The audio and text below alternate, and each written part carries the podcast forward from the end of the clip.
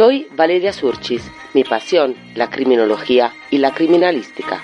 Y esto que estáis escuchando es El Punto Querida audiencia de Hombres de Negro, en el último episodio os dije que os hablaría de la hipótesis del círculo de Carter. Así que vamos a ello.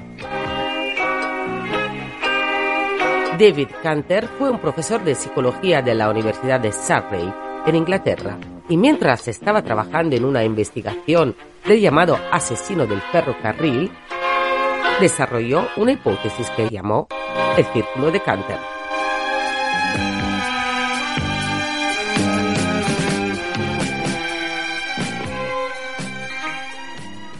Esta teoría se basa en la suposición de que los criminales van a cometer el crimen en las zonas que conocen y no exactamente en la donde viven. Es decir, es más probable que los delitos que cometan sean alrededor de su casa o base y no ella misma. ¿Y cómo se aplica esta teoría? Se localiza posiblemente un criminal partiendo de las localizaciones de los lugares en los que se ha cometido el delito, en lo que comúnmente se llama en criminología el perfil geográfico del criminal. Pero vamos a descubrir esta teoría analizando el mismo caso que sirvió a Canter para elaborar esta teoría. Cuando Canter empezó a trabajar eh, por Scotland Yard, cundía el pánico. Se andaba buscando a un sujeto un sujeto bautizado por la prensa popular como el violador del ferrocarril que estaba en aquel momento aterrorizando Londres porque había violado y asesinado al menos a siete jóvenes de edades comprendidas entre los 15 y los 19 años y agredido sexualmente a 18 mujeres más. Este sujeto atacaba por la noche en las estaciones de cercanías cuando las chicas esperaban al tren su modus operandi era este. Las asaltaba por sorpresa, las arrastraba en un lugar seguro, las violaba y luego las estrangulaba. Decía que cuando Canter se puso a trabajar en Scotland Yard, cundía el nerviosismo porque este agresor había realizado tres ataques violentos en una sola noche.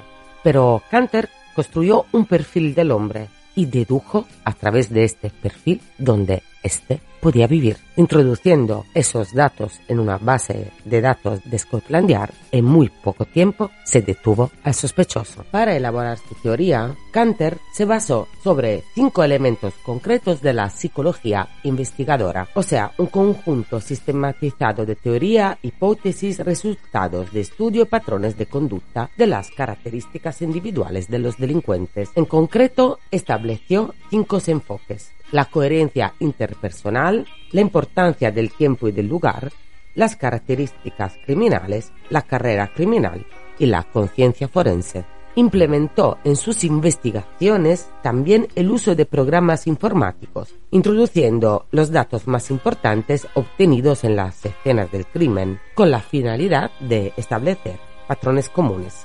Este sistema es un sistema inductivo y su mayor aportación consiste en marcar sobre un mapa todos los crímenes cometidos por un asesino concreto. A continuación, se toman como diámetro las dos escenas de crímenes que estén más alejadas la una de la otra. Después se dibuja un círculo en el que se incluyen todas las localizaciones mencionadas. La hipótesis del círculo dice que el asesino vive dentro de ese círculo, posiblemente cerca del centro, ya que, de acuerdo con los datos obtenidos por Canter, el 80% de los violadores viven dentro de ese círculo. Este sistema ha sido utilizado por Vicente Garrido para atrapar al conocido como pederasta de Ciudad Lineal. Pero esta es otra historia que os contaré en el próximo episodio.